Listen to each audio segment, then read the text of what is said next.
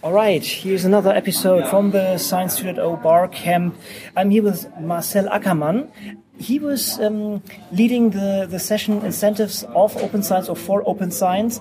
And maybe maybe you can maybe give a little bit of background. What you're doing here? Why are you here? Maybe first. Yeah, hi, uh, I'm Marcel. I'm from the Schloss Dagstuhl Leibniz Center for Informatics, um, and I'm working on a DBLP, an open bibliography database in computer science. And yeah, and uh, our session essentially uh, to identify or try to discuss the different incentives you can find in open science, and maybe to give uh, for uh, doing open science to the researcher. This was our yeah, main point of the discussion. And so it's kind of a central yeah, topic, right? Because everybody very, needs incentives to Yeah, very cross-cutting so, topic to the whole so, whole so, theme. Yeah. So, what are the key points, if you if you can think about this, what or what maybe your personal takeouts, uh, takeaways from from this session? I'd say my personal takeout wasn't so much that we were able to define incentives in a certain sense, but uh, I guess there were two points that became pretty clear in the discussion, and that's that.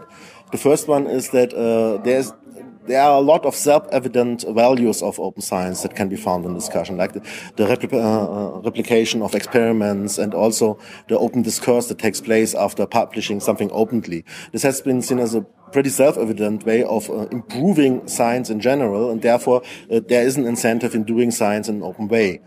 And I say another uh, uh, point of discussion that came up yeah, pretty directly in the beginning is, of course, the uh, uh, wrong incentives that are given from certain scientometrics measures like impact factors, like uh, assessing a person's research value based on numbers essentially. And this is uh, something that there's a lot of distrust uh, that has been built up in the past years that this might be a not so good way to give incentives that maybe lead to wrong situations where you essentially no longer improve science as a general, but improve some metrics instead. Yeah, indeed. So the metrics themselves are yeah questionable. And um, we I think we, also had some yeah well intrinsic value so as you said it's good for science to be transparent and this is something not nobody would have to discuss in a way right? This is this is self-evident. And and what is regarding basically how how can we implement the other things? So the stuff that might be an important thing. Were there any any solutions in this direction or any ideas in this direction? How to how to get from here to there basically? Yes maybe it would be a little bit uh, too much to ask if you present an uh, solution to the problem.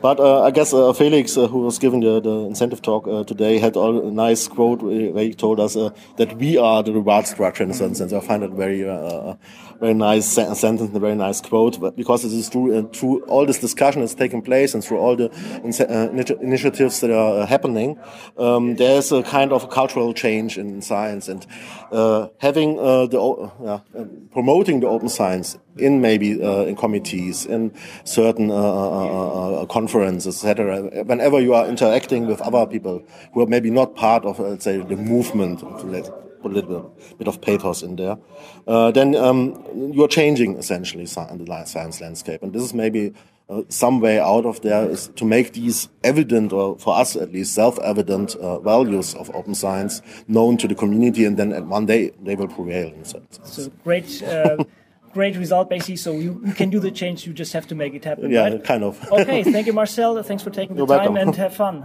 Yeah, thanks. Thank you.